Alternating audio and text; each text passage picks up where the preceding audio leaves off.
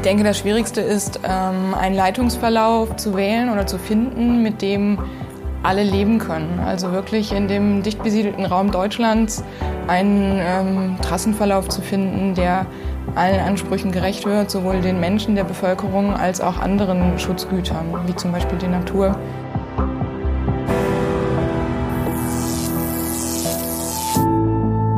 Ostbayernring, der Podcast, der Oberfranken und die Oberpfalz elektrisiert. Willkommen zum Podcast Ostbayernring. Mein Name ist Ina Isabel Hafke und als Bürgerreferentin für das Projekt Ostbayernring greife ich all diejenigen Themen auf, die für Sie interessant sind oder die Sie an mich herantragen. Das Projekt Ostbayernring befindet sich derzeit mitten im Planfeststellungsverfahren und in unserer ersten vierteiligen Podcast-Folge behandeln wir Ihre Einwände und Stellungnahmen, die Sie in das Planfeststellungsverfahren eingebracht haben. Und ein ganz großer Teil Ihrer Einwände hat sich auch auf unsere umweltfachlichen Kompensations- und Ausgleichsmaßnahmen ähm, bezogen. Ein weites Feld und deswegen habe ich heute unsere Umweltexpertin Julia Müller eingeladen. Wir sind nämlich noch auf der Suche nach Flächen, ähm, zum Beispiel um Vogelnistkästen aufzuhängen oder auch um Blühstreifen zu entwickeln. Sie erklärt uns heute auch, warum wir wertvolle Biotopwälder oder Zwergstrauchheiden entlang der Leitung etablieren wollen. Also seien Sie gespannt auf das Gespräch mit Julia Müller. Uns interessieren heute drei Themenschwerpunkte. Zum einen planen wir unter der neuen und der Bestandsleitung Kompensationsmaßnahmen. Julia Müller wird uns heute erklären, worum es da genau geht. Zum anderen sind wir auf der Suche nach Flächen für sogenannte CEF. Maßnahmen. Ich werde Julia fragen, was sich hinter diesem Begriff und dieser Abkürzung verbirgt. Und Stichwort Flächensuche. Wir möchten gerne Sie noch näher dazu informieren, welche Randbedingungen erfüllt sein müssen, dass wir zusammen mit Ihnen eine Fläche für Kompensationsmaßnahmen bereitstellen können. Ostbayernring Podcast. Unser Gast heute. Hallo Julia. Hallo. Schön, dass du da bist. Zunächst eine ganz direkte Frage. Was hast du studiert? Ich habe den Studiengang Raumplanung an der TU Dortmund studiert. Das Studium hat insgesamt circa sieben Jahre gedauert. Ich habe da meinen Bachelor gemacht und dann im Anschluss auch meinen Master, ähm, in welchem ich dann den Schwerpunkt in Freiraumplanung und Landschaftsökologie äh, gelegt habe. Mhm, interessant. Ähm, Deutschland ist ja eines der, der dicht besiedelsten Länder äh, Europas. Ähm, was ist deiner Meinung nach so die größte Herausforderung auch für uns, ähm, so eine Planung ähm, von so einem Projekt Ostbayernring voranzubringen? Ich denke, das Schwierigste ist, ähm, einen Leitungsverlauf zu wählen oder zu finden, mit dem alle leben können. Also wirklich in dem dicht besiedelten Raum Deutschlands einen ähm, Trassenverlauf zu finden, der allen Ansprüchen gerecht wird, sowohl den Menschen der Bevölkerung als auch anderen Schutzgütern, wie zum Beispiel die Natur. Genau, dein Steckenpferd ist natürlich ähm, unsere Umweltplanung. Ähm, auf was hast du dich denn ähm, so in deinem Berufsleben und in deinem Studium besonders spezialisiert? Ja, wie schon gesagt, habe ich meinen Schwerpunkt im Master in der Umweltplanung gemacht.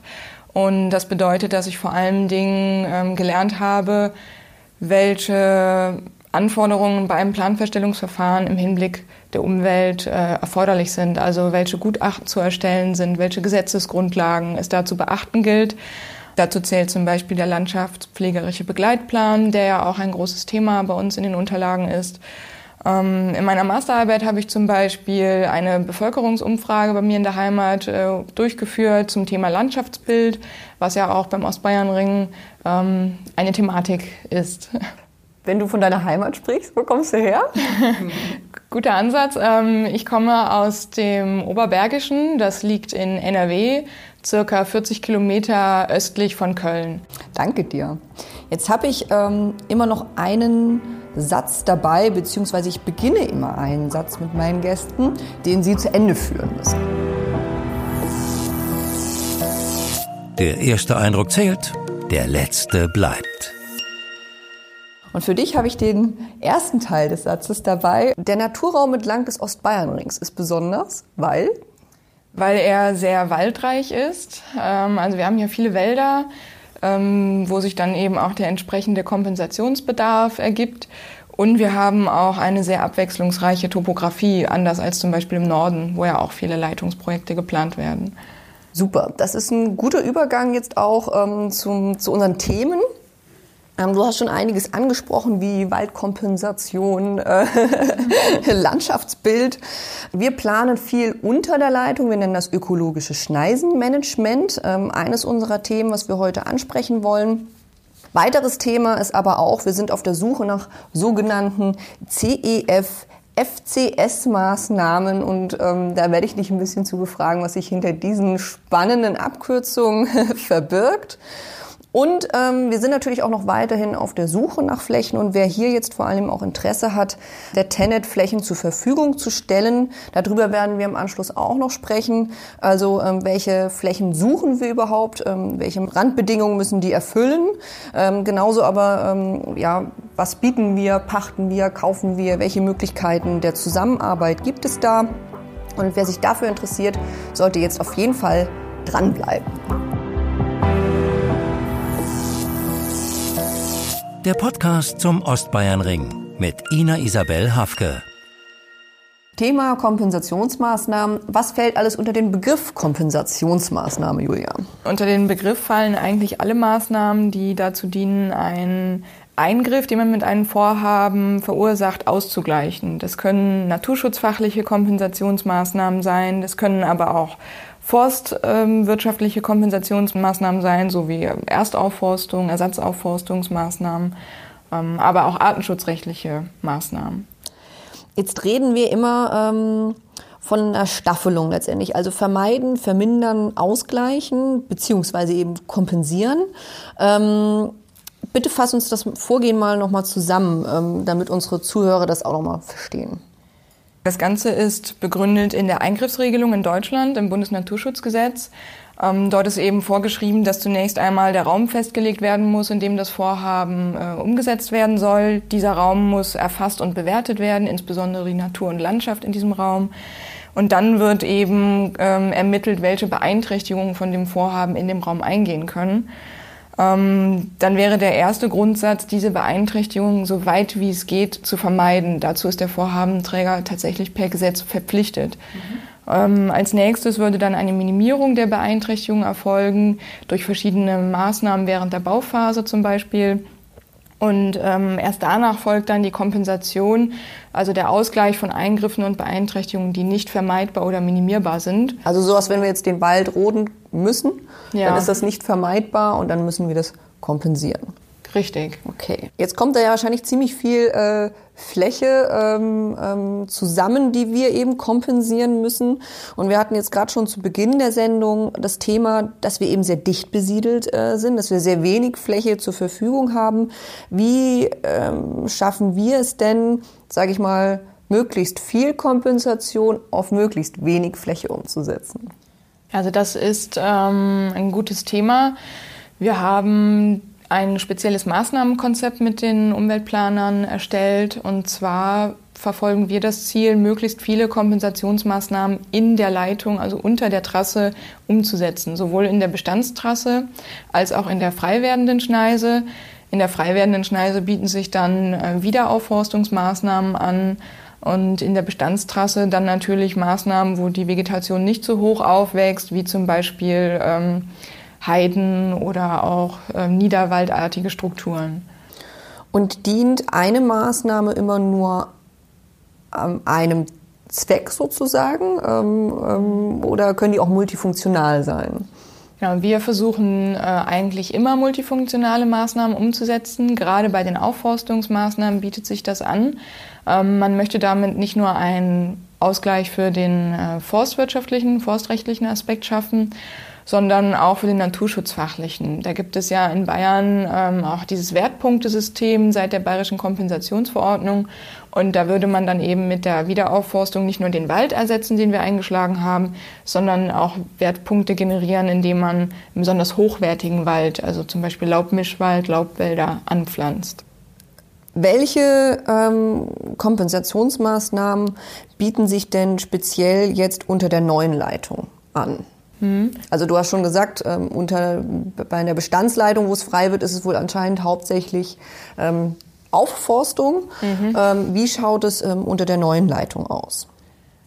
Ja, unter der neuen Leitung haben wir häufig dort, wo eine Schneise geschlagen werden muss, ähm, angedacht, einen Vorwald, ähm, teilweise auch mit Waldmantelfunktion anzulegen. Davon profitiert dann eben auch der Hochwald, der links und rechts von der Leitung stehen bleibt, weil ja dort ein neuer Einschnitt in den Waldbereich äh, erfolgt, sodass Sonnenstrahlung oder Wind ähm, eben auf die Bäume einwirkt, ähm, was sie vorher nicht gewohnt sind. Sie sind wortwörtlich nicht damit aufgewachsen. Und okay. diese Waldmantelfunktion, die soll eben auch diesen neuen Eingriff, ähm, also diese neu entstehende Waldfront schützen vor Sonneneinstrahlung und Wind, sodass wir hier auch für die ähm, Eigentümer, die noch den Wald ähm, angrenzend besitzen, einen Mehrwert schaffen können. Das klingt ähm, alles sehr gut äh, durchdacht.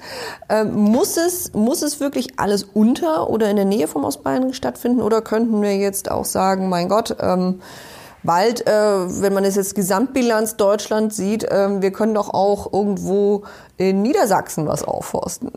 Also so einfach ist es leider nicht.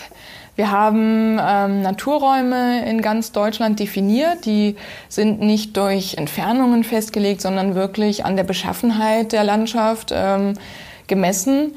Ähm, die können allerdings auch mal mehrere Kilometer, hunderte Kilometer groß sein, ähm, sich langziehen oder eben inselartig sein.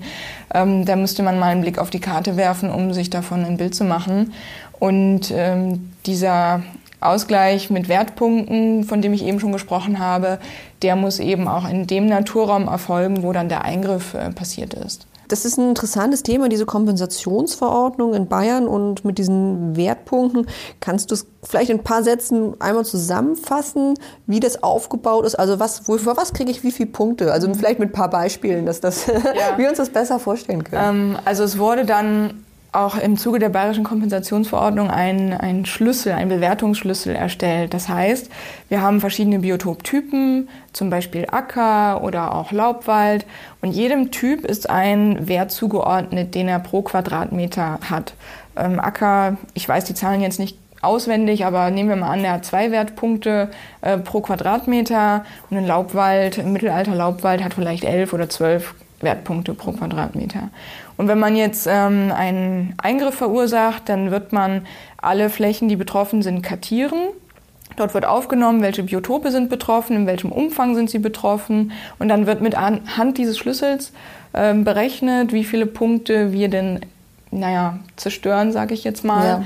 Ja. Ähm, und wir wissen dann aber auch, wie viele Wertpunkte wir wiederherstellen müssen. Das heißt, wenn wir jetzt eine Kompensationsmaßnahme planen, schauen wir uns auch hier den Ausgangszustand an, ähm, so dass wir dann eben wissen, wenn wir jetzt hier einen Wald anpflanzen, äh, können wir so und so viele Wertpunkte generieren, weil er ja dann einen höheren Wert hat, als die Fläche es vorher hatte. Gerade bei Wäldern allerdings ist auch zu beachten, ähm, dass dann für die Entwicklungszeit auch noch ein Wertpunkteabschlag berechnet wird, weil die ja nicht von heute auf morgen äh, haben wir da einen mittelalten Laubwald stehen, sondern äh, der braucht auch einige Jahrzehnte, Generationen, bis der eben diese Wertigkeit erreicht hat. Und da müssen wir dann auch in der Bilanzierung mit äh, Wertpunkten abrechnen. Ja. Jetzt ist die ähm, Angst, ähm, gerade von vielen Landwirten ja, dass wir ähm, mit unseren Kompensationsmaßnahmen natürlich auch auf die landwirtschaftliche Fläche gehen. Jetzt sagst du, na ja, der Acker hat vielleicht jetzt diese angenommen äh, eher geringe äh, Punktzahl. Jetzt könnten wir natürlich sagen, boah, jetzt machen wir richtig was Wertvolles auf so einer Ackerfläche, weil wir da möglichst viele Punkte dann mit generieren können. Ähm, wie gehen wir mit dem Thema um? Also wir sind gar nicht dazu ähm, fähig, einfach jede Ackerfläche als Kompensationsmaßnahme herzunehmen, schon von der Gesetzesgrundlage her nicht. Denn die Ackerflächen haben auch immer einen ähm, Ertragswert. Ähm, und dieser muss eben unter dem Landeskreisdurchschnitt liegen, sonst wird die Fläche nicht für eine Kompensationsmaßnahme als geeignet befunden, also auch von der Behörde.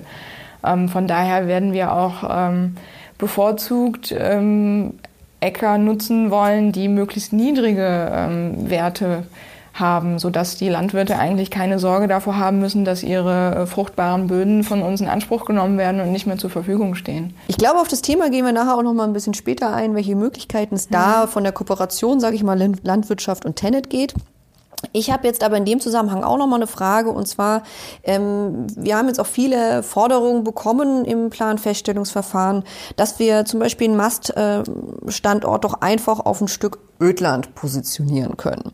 Ich weiß nun, was der eine als Ödland bezeichnet, da spricht der Umweltplaner immer gerne vom Paragraph 30 Biotop. Erzähl mir bitte mal, was zeichnet diese Biotope aus und warum sind diese Paragraph 30 Biotope so schützenswert? Ja, also diese Paragraph 30 Biotope, das sind ähm, Biotope, die nicht mehr so häufig in der Landschaft anzufinden sind. Das sind zum Beispiel natürliche Auenbereiche an fließenden Gewässern, Sumpfwälder, Auenwälder oder auch Heiden einfach weil sie durch die ähm, Entwicklung der Gesellschaft ähm, für andere Nutzungen weichen mussten. Und jetzt hat man eben mit diesem Paragraph 30 ähm, festgehalten, dass diese Biotope zu schützen sind, ähnlich wie ein Naturschutzgebiet. Das heißt, sie dürfen nicht aktiv zerstört werden und müssen bewahrt werden. Ähm, und es ist eben auch genau definiert, welche Biotoptypen darunter fallen. Eben die Beispiele, die ich vorhin schon genannt habe. Jetzt habe ich neulich einen, einen, ganz interessanten Fernsehbeitrag ähm, gesehen, da ging es eigentlich um die Kreuzotter. Ähm, und da wurde vorgestellt, dass ähm, tatsächlich unter Stromleitung auch ähm, wertvolle Naturräume sich entwickeln können, es sogar zu so Biotop verbunden kommen kann. Ist sowas auch ähm, unter dem bestehenden Ostbayernring zum Beispiel vorzufinden? Ja, davon gehe ich stark aus, weil wir ja beim bestehenden Ostbayernring auch Waldschneisen haben, wo eben kein Hochwald steht. Und gerade diese Waldschneisen bieten für viele verschiedene Tierarten wichtige Lebensräume und sind auch ähm, Trittsteine für die Tiere. Das heißt, man stellt sich jetzt einen Fluss vor, wo eben auch die Steine liegen und man drüber steigen kann. Kleine Abstände kann man noch überwinden, so dass die Tiere dann eben auch im Naturraum sich ähm, durch verschiedene Landschaften bewegen können und immer wieder mal eine Insel finden, die für sie passend ist. Ähm, je weiter sie auseinanderliegen, desto schwieriger kommen die Tiere von A nach B und desto schwieriger findet da auch ein Austausch zwischen den Populationen statt so dass wir dann eben irgendwann auch einfach Probleme mit der Genetik haben ähm, und die Tiere einfach nicht mehr ähm, gesund sind, jetzt mal ganz einfach gesagt. Ähm, von daher ist auch der jetzige Ostbayernring schon ähm, ein großer Mehrwert für die Flora und Fauna. Das ist wahnsinnig, dass eine Stromleitung auch sowas bieten kann. Ähm, aber neben diesen ganzen anderen Schutzgütern, sage ich mal, ist ein Schutzgut natürlich auch das Landschaftsbild. Ähm, und das kann man ja eigentlich nicht kompensieren, weil der Mast, der steht nun nachher einfach in der Landschaft. Wie, wie gehen wir damit um, mit dem Landschaftsbild als Schutzgut, was ja auch tatsächlich eine ganz, ganz wichtige Rolle ähm, für unsere ganzen Anrainer ähm, des Ostbayernrings spielt. Das Landschaftsbild wird auch bewertet und erfasst ähm, bei dem ganzen Thema der Eingriffsermittlungen von dem Vorhaben. Und da wird dann eben auch per Gesetz äh, festgelegt, dass dann ein Ersatzgeld zu zahlen ist. Dieses Ersatzgeld, das wird dann an den Bayerischen Naturschutzfonds ausgezahlt, sodass dann die Betroffenen, die räumlich Betroffenen, unteren Naturschutzbehörden das Geld auch gezielt in äh, Maßnahmen zum Schutz der Natur und der Landschaft einsetzen können. Mhm. Ähm, natürlich kann man das Landschaftsbild dann nicht ähm, direkt ähm, aufwerten, aber es ist trotzdem so vorgesehen, dass äh, andere Naturgegebenheiten in dem räumlich betroffenen Raum äh, profitieren können. Dass der Region wieder was zugutekommt. Ja. Genau. Und wie lange müssen unsere Kompensationsmaßnahmen denn bestehen? Weil ich sag mal, wir sagen ja auch, dass so eine Freileitung, die hat so eine Lebensdauer von rund 100 Jahren, ähm, gehen wir aus. Ähm, wie lange ähm, wirken unsere Kompensationsmaßnahmen? Also der Vorhabenträger ist dafür ähm, dazu verpflichtet, die Ausgleichsmaßnahmen so lange vorzuhalten und zu sichern, wie eben die Leitung steht, weil ja so lange auch der Eingriff äh, gilt. Mhm. Ähm, von daher müssen wir als Vorhabenträger eben zusehen, dass wir langfristig ähm, die Maßnahmen sichern. Andererseits ist der Vorhabenträger per Gesetz ähm, ja, oder kann der Vorhabenträger nicht länger als 25 Jahre ähm, dazu verpflichtet werden, die Maßnahmen zu pflegen.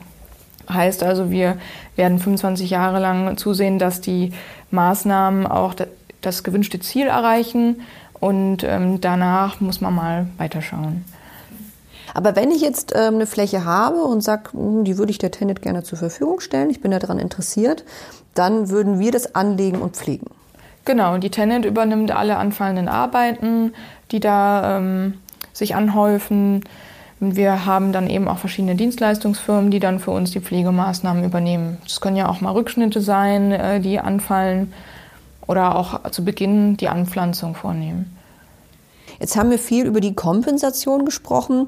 In unseren Planfeststellungsunterlagen liest man aber eben auch ganz viel Vermeidungsmaßnahmen. Was verstehen wir darunter? Ja, ich hatte ja zu Beginn schon erläutert, dass es im Rahmen der Eingriffsregelung in Deutschland ähm, so geregelt ist, dass der Vorhabenträger dazu verpflichtet ist, vermeidbare Beeinträchtigungen zu vermeiden. Und deshalb sind wir ähm, dazu verpflichtet, äh, diese Vermeidungsmaßnahmen ähm, zu definieren.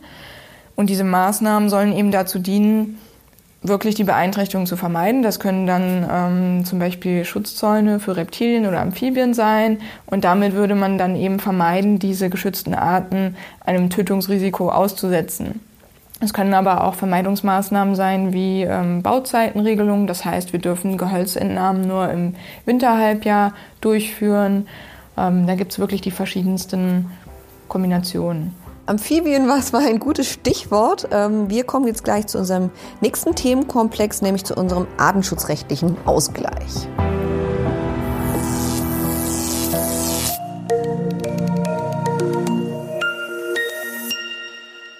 Wir haben bis jetzt viel über Aufforstung, Stauden, Fluren und so weiter gesprochen. Also ich sage mal eher den naturschutzfachlichen ähm, Ausgleich. Wir haben aber natürlich auch viele Arten entlang des Ostbayernrings, ähm, die durch den Ostbayernring eventuell eingeschränkt werden, sodass wir auch artenschutzrechtliche Maßnahmen planen.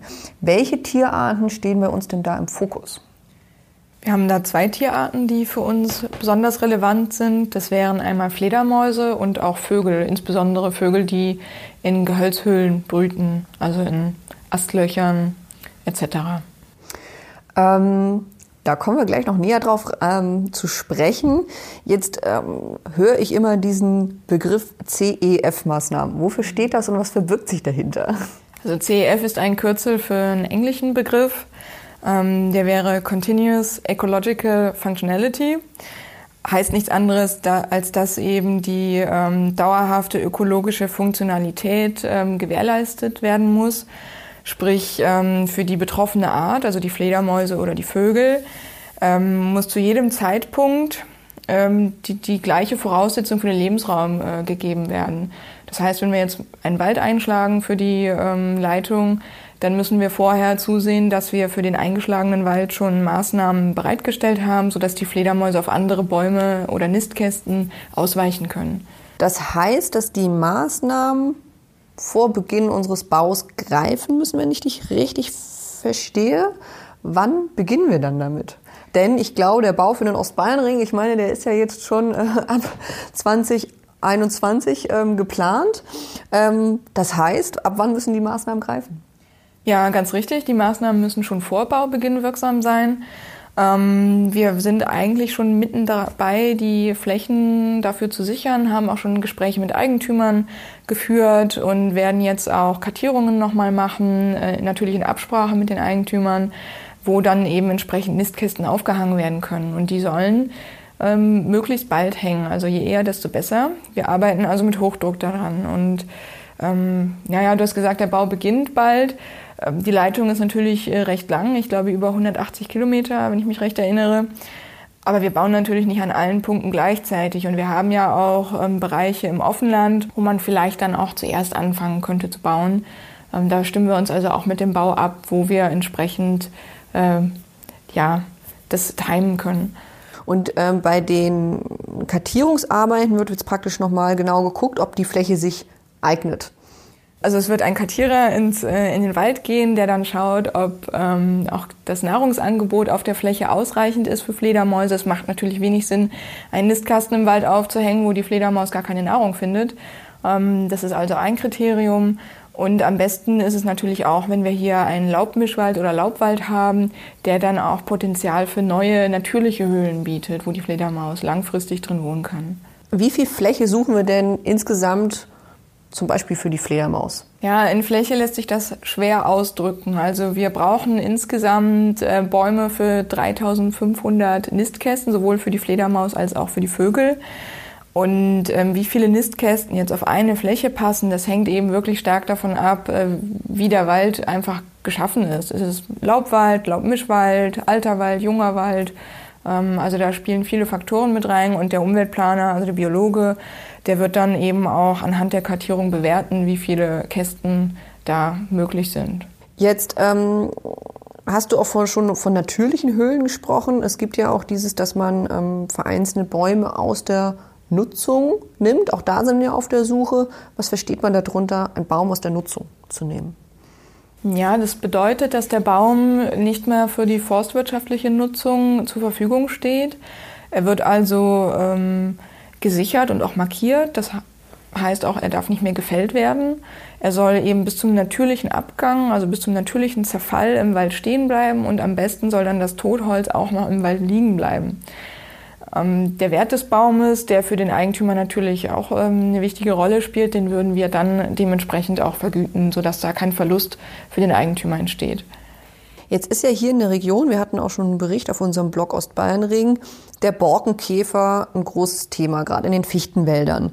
Ähm, wenn ich jetzt so ein, meinetwegen eine Fichte ähm, aus der ähm, Nutzung nehme ähm, und der Borkenkäfer geht in den Baum, darf ich den dann auch nicht mehr fällen? Also das ist ein sehr spezieller Fall. Ähm, das lässt sich mit zwei Aspekten beantworten. Zum einen suchen wir ja nicht nach Fichtenmonokulturen, ähm, wo wir die Kästen aufhängen oder die Bäume sichern wollen, sondern wirklich eher Laubwälder, ähm, wo der Borkenkäfer ja auch nicht so aktiv ist. Zum anderen wird man dann mit der höheren Naturschutzbehörde sich diesen Fall angucken, die ja sowieso informiert werden muss beim Borkenkäferbefall. Und ähm, selbstverständlich wird dann äh, im Zweifelsfall der Baum auch gefällt werden dürfen. Wir wollen hier nicht, ähm, dass ein ganzer Waldbestand gerodet werden muss, nur wegen zwei, drei äh, gesicherten Bäumen für die Tenet. Ähm, da steht dann doch der, der, das öffentliche Interesse etwas höher. Und im Zweifelsfall muss die Tenet sich dann andere Bäume in anderen Wäldern suchen, wenn es so schlimm kommt. Prima, dann haben wir das ähm, schon mal geklärt und ähm, schon der Hinweis auch an unsere Zuhörer. Also wenn es um Bäume aus der Nutzung geht oder ähm, Nistkästen, Fledermauskästen äh, aufhängt, dann geht es also eher um die Laubmischwälder. Genau. Sehr gut. Jetzt ist noch ein anderer ähm, wichtiger Vogel ähm, bei uns auch ein Thema, was ich mitbekommen habe. Das ist die Feldlerche. Ähm, ich habe mich natürlich auch auf unser ähm, Gespräch vorbereitet und wir suchen für die Feldlerche ganz viele Buntbrachen. Und hier kommen wir, denke ich mal, auf die Landwirtschaft zu sprechen. Was haben wir da geplant und wie ist da unser Vorgehen? Ja, das war ähm, am Anfang auch ein schwieriges Thema, ähm, zu entscheiden, wie wir jetzt damit wirklich ähm, weitermachen wollen. Wir haben die Maßnahme festgelegt und es sind eben doch einige Hektar, die wir da brauchen, um die, den Ausgleichsbedarf zu decken. Ähm, nach vielem Hin und Her und Rumtelefonieren habe ich dann tatsächlich jemanden gefunden, der uns ähm, bei dieser Suche unterstützen kann und der da auch mit viel Fachkompetenz bei der Sache ist, hat auch die Kontakte zu den Landwirten, auf dessen Flächen die Maßnahme auch umzusetzen wäre. Ähm, und das schon Bundbrache gesagt. Das wäre also wirklich eine Maßnahme, die für den Landwirt in seiner Produktion zu integrieren wäre. Also eine sogenannte PIC-Maßnahme ist dem einen oder anderen vielleicht schon mal untergekommen, der Begriff. Ähm, wir wollen also, dass die Maßnahme ähm, für den Landwirt auf seiner Fläche auch ähm, integrierbar ist, dass er keinen Ausfall sowohl finanzieller als auch anderer Natur ähm, deshalb hat, dadurch hat. Ähm, genau. Jetzt ähm, Buntbrache sind ja letztendlich, also für den Laien und für mich gesprochen, sind das doch auch Blühflächen sind darunter, denke ich mal, auch zu verstehen. Das heißt, ähm, die Landwirte sind in Bayern ja sowieso auch aufgerufen, Stichwort rettet die Bienen, sage ich mal. Ähm, Gerade auch in dem Bereich viel zu machen. Insofern könnte es ja vielleicht für den einen oder anderen auch interessant sein. Ähm, heißt das, dass ähm, so eine Buntbrache ähm, und, und solche Maßnahmen, die jetzt eigentlich für die Feldlerche gelten, gar nicht speziell nur für die Feldlerche sind, sondern auch für andere Tierarten und anderen Tierarten zugutekommen? Ja, absolut. Also diese Buntbrache speziell jetzt, die setzt sich ja zusammen aus ähm, einem Brachestreifen, der also freizuhalten ist von Bewuchs und wie du gesagt hast, von Blühstreifen, also Blühflächen. Ähm, die ähm, Feldlerche, die sucht sich dann die Nahrung in diesen Blühstreifen und deshalb bietet dieser Blühstreifen natürlich auch optimalen Lebensraum für Insekten, darunter auch die Biene. Ähm, aber auch das Rebhuhn zum Beispiel profitiert von den Maßnahmen für die Feldlerche. Und wir können den Landwirten auch anbieten, ähm, für die Feldlärche nicht nur Buntbrachen umzusetzen, sondern zum Beispiel auch ähm, den Saatreihenabstand zu vergrößern. Und da profitiert dann auch der Feldhase von. Interessant. Ähm, und gibt es da besondere Blühmischungen dann? Ja, also wir werden auf jeden Fall regionales Saatgut verwenden. Das ist auch ein ganz ähm, wichtiger Ansatz. Ähm, welche Blühmischung speziell, die wird dann noch im weiteren Verfahren ähm, geklärt. Ja, wir beide haben jetzt ganz viel und überwiegend über naturschutzrechtliche und artenschutzrechtliche Maßnahmen gesprochen.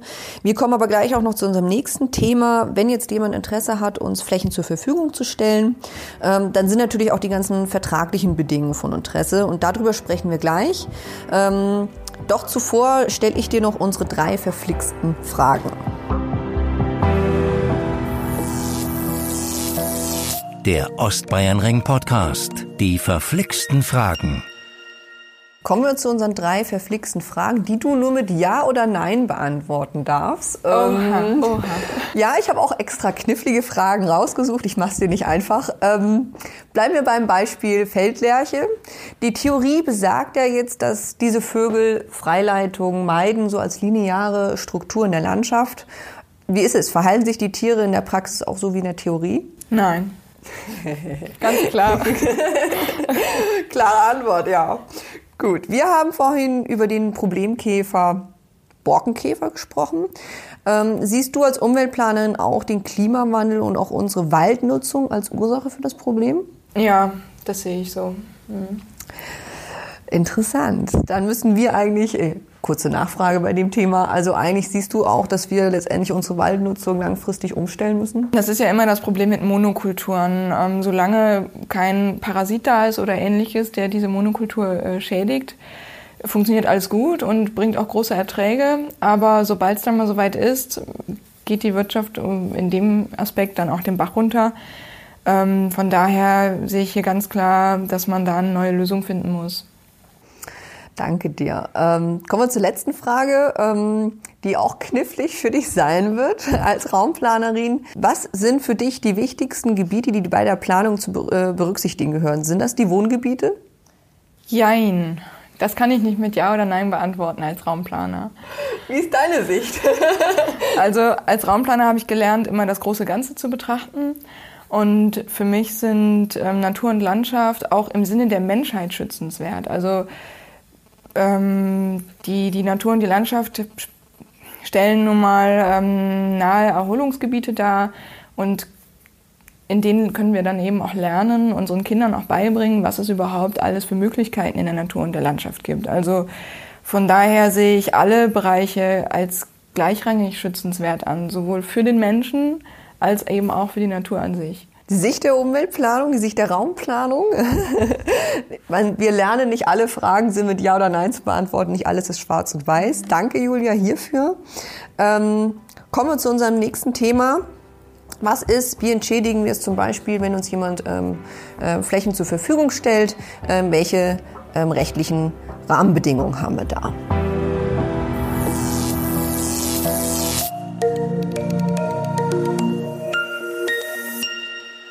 Wir sind auf der Suche nach Flächen.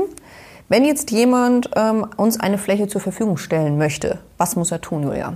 Also als erstes muss er mit uns Kontakt aufnehmen, zum Beispiel über die E-Mail-Adresse ostbayernring.tenet.eu. Und ganz wichtig dabei ist, dass er uns in der Mail schreibt, um welche Fläche es sich handelt. Das heißt, er muss uns sagen, in welcher Gemeinde liegt die Fläche, in welcher Gemarkung und welche Flurstücksnummer hat die Fläche. Gut wäre für uns auch noch ähm, zusätzlich zu wissen, was aktuell für eine Nutzung auf der Fläche stattfindet. Ist es ein Wald, ist es ein Acker? Ähm, und die Größe, falls er sie verfügbar hat, ähm, wäre auch nicht schlecht. Die könnten wir aber zur Not auch im System im Bayern Atlas zum Beispiel einmal grob nachmessen. Und kann ich selber schon jetzt auch als Laie einschätzen, ob eine Fläche eventuell geeignet oder eigentlich von vornherein komplett ungeeignet ist? Ja, in groben Zügen schon. Also gerade für das Thema Nistkästen suchen wir vor allem Dingen Laub- oder Laubmischwälder ab mittlerem Alter und je älter, desto besser, kann man sagen. Also eine reine Fichtenmonokultur, die vielleicht auch erst ein junges Alter erreicht hat, wäre hier nicht zwingend geeignet. Ähm, wichtig ist auch, dass die Fläche für die Nistkästen maximal fünf bis zehn Kilometer ähm, von der geplanten Leitung entfernt liegt. Also fünf Kilometer sind ähm, am besten, in Ausnahmefällen sind dann auch mal zehn Kilometer möglich. Kann ich das auch irgendwie, wenn ich jetzt ähm, diesen Podcast gehört habe und das alles aber wieder äh, im Alltagstrubel vergessen habe, kann ich das auch irgendwo nachlesen? Ähm, bisher noch nicht. Okay, das ist ein klarer An Auftrag an mich, dass wir dazu mal einen kleinen Blogbeitrag machen. Wenn wir ähm, jetzt eben jemanden haben, der uns eine Fläche angeboten hat, hat ähm, was passiert dann bei uns und wie lange dauert es, bis jemand Rückmeldung bekommt? Also wir nehmen das Angebot auf, tragen es in unsere Angebotsliste ein und ähm, das wird dann immer, wenn einige Angebote reingekommen sind, als Paket an den Biologen gegeben. Der schaut sich die Fläche erstmal im Luftbild an, ob die potenziell geeignet wäre für eine Maßnahme. Ähm, das kann wenige Wochen dauern, da kann man schon recht zügig eine Rückmeldung an die Eigentümer geben. Ähm, etwas mehr Zeit äh, und Geduld muss man mitbringen, wenn man auf die Ergebnisse der Kartierung warten äh, möchte, weil wir auch hier natürlich ähm, paketweise die Angebote abarbeiten. Es macht für den Biologen einfach mehr Sinn, für mehrere Flurstücke dann mal ins Gelände zu fahren. Ähm, da kann es dann auch schon mal bis zu drei Monate dauern, bis wir da eine abschließende Rückmeldung ähm, an die Eigentümer weitergeben können. Wenn jetzt der Biologe sagt, ja, Fläche ist geeignet, ähm, Eigentümer sagt auch, ja, stelle ich zur Verfügung. Wie ist dann das weitere Vorgehen? Dann muss ja ein Vertrag abgeschlossen werden. Was macht Tenet? Pachten wir? Kaufen wir Flächen? Wie gehen wir da vor? Genau, also wir würden mit dem Eigentümer einen Vertrag abschließen, in dem ist dann genau festgehalten, zum Beispiel wie viele Nistkästen auf seiner Fläche angebracht werden, wie viele Bäume gesichert werden. Ähm, und es wird auch ein Plan beigelegt, dass er genau weiß, wo diese Kästen zu finden sind auf seiner Fläche. Ähm, in diesem Vertrag ist dann auch eine Laufzeit ähm, festgelegt, genauso wie eben die Vergütung für die Maßnahme oder die Flächenbereitstellung. Also das heißt aber, wir kaufen keine Flächen? Ach so, genau. Nein, wir kaufen die Flächen nicht. Gerade bei diesen Nistkästen ähm, würde sich das nicht anbieten, weil man ja kein äh, Hektar Waldstück kauft, nur um da vielleicht 10, 20 Nistkästen aufzuhängen. Das ähm, wäre nicht unbedingt zielführend. Dann ist es aber auch keine Pacht, sondern eine Einmalzahlung, die wir, die wir dann vereinbaren? Ja, der Eigentümer würde eine Einmalzahlung von uns bekommen, ähm, die er dann auch nach Abschluss des Vertrages ähm, von uns überwiesen bekommt. Ja. Gibt es denn auch ähm, bereits Entschädigungsgrundsätze, also Summen, die wir nennen können? Das ist natürlich auch immer was ganz Interessantes. ja, also bei den Bäumen, die wir ähm, als Habitatbaum äh, sichern wollen, der sich dann nach äh, langer Zeit auch mit neuen natürlichen Hüllen entwickeln soll, haben wir eine Vergütung von 300 bis 450 Euro pro Baum angesetzt. Das orientiert sich an dem äh, KULAB, also dem Kulturlandschaftsprogramm. Da gibt es auch ähnliche Maßnahmen, kann man sie nennen, die dann auch vergütet werden. Ähm, und da wollten wir eben auch keinen Gegenwettbewerb verursachen und haben uns dann daran orientiert. Und für die Nistkästen sieht es so aus, dass wir pro Nistkasten eine Vergütung zahlen würden. Ähm, aktuell haben wir uns 10 Euro pro Nistkasten vorgestellt. Ähm, da muss man dann nochmal im Gespräch mit dem Eigentümer individuell schauen, äh, wie man da zusammenfindet. Das muss man aber ja nochmal ganz klar ähm, unterscheiden, diese Maßnahmen natürlich von der Vergütung dann her und auch, glaube ich, von der vertraglichen Gestaltung zu dem, von was wir ganz am Anfang gesprochen haben, unsere Kompensationsmaßnahmen, die wir jetzt unter der Leitung planen. Genau, das sind zwei völlig unterschiedliche Dinge. Ähm, gerade die Maßnahmen unter der Leitung sind ja auch flächige Maßnahmen mit Anpflanzungen und anderen Dingen. Und diese artenschutzrechtlichen Maßnahmen beziehen sich eben wirklich nur auf das Aufhängen des Nistkastens, der übrigens auch nur 15 Jahre hängen muss. Mhm. Ähm, und eben diese Sicherung der einzelnen Bäume, die in Gruppen von fünf bis zehn Stück stehen sollen. Ähm, das ist also kein flächiger Ansatz, ähm, so dass wir hier dann auch ganz andere Bewertungsmaßstäbe in der Entschädigung ähm, annehmen müssen. Und wie ist es, ähm, wann können die Leute damit rechnen, dass wir auf sie zugehen bezüglich ähm, der Vertragsgespräche? Also eigentlich kann man schon nach der ersten Luftbildprüfung darüber reden. Ähm, richtig konkret kann es natürlich erst werden, wenn wir vom Kartierer die Ergebnisse haben, dass die Fläche geeignet ist, weil wir dann auch sagen können, wie viele Kästen ungefähr auf der Fläche untergebracht werden können. Vorher haben wir da einfach keinen Maßstab. Ähm, das heißt, nach der Kartierung können konkrete Verhandlungsgespräche oder Vertragsgespräche geführt werden. Wenn ich jetzt ähm, meinetwegen zum Beispiel von der geplanten Leitung äh, betroffen bin, ähm, auch von ähm, den flächigen Kompensationsmaßnahmen unter der Leitung und ich jetzt aber auch bereit bin, ähm, ähm, ja, Flächen zur Verfügung zu stellen, um zum Beispiel einen Vogelnistkasten aufzuhängen. Ähm, wird es in einem, äh, wird praktisch alle, dieses ganze Vertragswerk in einem Gespräch mit mir geklärt oder kann es dann schon sein, dass die Tenant auch ähm, dann doch ähm, zweimal zu mir kommt, um das ein bisschen getrennt zu verhandeln? Also es kann gut sein, dass die Tenant dann tatsächlich zweimal ähm, bei mir klingeln kommt. Ähm, wir versuchen natürlich möglichst alles in einem und denselben Termin abzuarbeiten, weil es ja auch für uns ähm, immer mehr Aufwand bedeutet. Aber gerade diese artenschutzrechtlichen Themen sind so gesondert zu behandeln, dass wir da wahrscheinlich das extra abklären müssen. Okay. Jetzt sind wir auf ein Thema ähm, noch nicht eingegangen und das sind auch letztendlich flächige Maßnahmen. Ähm, das sind die Buntbrachen für die Lärchenfenster. Da gehen wir ganz gesondert um. Wie ist da unser Vorgehen? Ja, also da haben wir jetzt ähm, ganz neu an der Hand die Bayerische Kulturlandstiftung, die uns freundlicherweise dabei unterstützt und auch die Kontakte zu den Landwirten hat, ähm, da sie eben auch ähm, ja, von einer Stiftung des Bayerischen Bauernverbandes ist. Und ähm, da wird eben die Stiftung auf die Landwirte zugehen, mit denen absprechen, ähm, was sie sich vorstellen können und eben auch ganz gezielt mit den Landwirten einen Bewirtschaftungsplan für die Maßnahme erarbeiten. Also es gibt ja verschiedene Maßnahmen, äh, Komponenten für die Feldlerche, sag ich mal. Da gibt es die Buntbrache, extensiven Ackerbau ähm, oder eben auch doppelten Saatreihenabstand. Also da gibt es wirklich ganz viele Kombinationen, wie man diese Maßnahme in die Landwirtschaft jedes Einzelne integrieren kann. Und da wird die Kulturlandstiftung gezielt äh, mit den Landwirten, die dazu bereit sind, äh, diese, dieses Konzept erarbeiten. Vielen Dank, Julia, ähm, für diesen umfassenden Ausblick, für die vielen Informationen und für die, deine Zeit. Ähm, ich habe am Ende eines jeden Gespräches habe ich noch eine Frage, die ich jedem Gast stelle. Das ist die sogenannte Ostbayern-Ring-Gretchen-Frage. Der Ostbayernring Podcast. Die Gretchenfrage.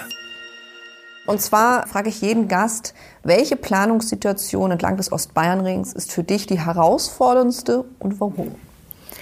Also das ist ganz einfach der Abschnitt B Süd, also der Abschnitt, der von der Regierungsgrenze Oberfranken-Oberpfalz bis hin zu Etzenricht, dem Umspannwerk Etzenricht verläuft, weil wir hier einfach den größten äh, Ausgleichsbedarf für Nistkästen haben. Ähm, wir haben, ich habe es ja vorhin schon gesagt, einen Gesamtbedarf von circa 3500 Stück.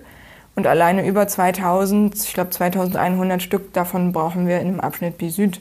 Also da müssen wir wirklich schauen, ähm, wie wir die untergebracht bekommen und sind natürlich dann ähm, darauf angewiesen, dass uns da die Bevölkerung unterstützt. Also, ganz besonderer Aufruf also an die Region nördliche Oberpfalz des Ostbayernrings. Ja. Ähm, danke dir dafür. Vielen Dank nochmals an Julia Müller, dass sie uns hier Rede und Antwort gestanden hat und ähm, vielen Dank auch an alle unsere Zuhörer. Falls Sie noch weitere Fragen und Anregungen zu dem Thema Umweltplanung, Kompensationsmaßnahmen, CEF-Flächen haben, dann melden Sie sich bei uns über den Blog Ostbayernring oder unter unserer E-Mail-Adresse ostbayernring.tenet.eu. Sie bekommen von mir dann Antwort. Ähm, und ansonsten melden wir uns wieder mit unserer nächsten Sendung. Dann geht es um den Bau des Ostbayernrings. Mein Gast wird Stefan Opel sein, Projektleiter Bau. Und Sie dürfen höchst gespannt sein.